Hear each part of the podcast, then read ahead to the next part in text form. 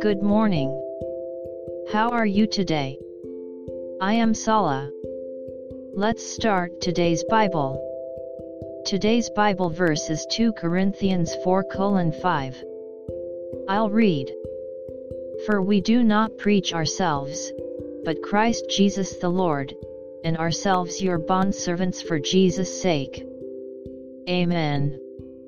Some were choosing to follow Apollos, others Paul, or others Cephas in the Corinthian church.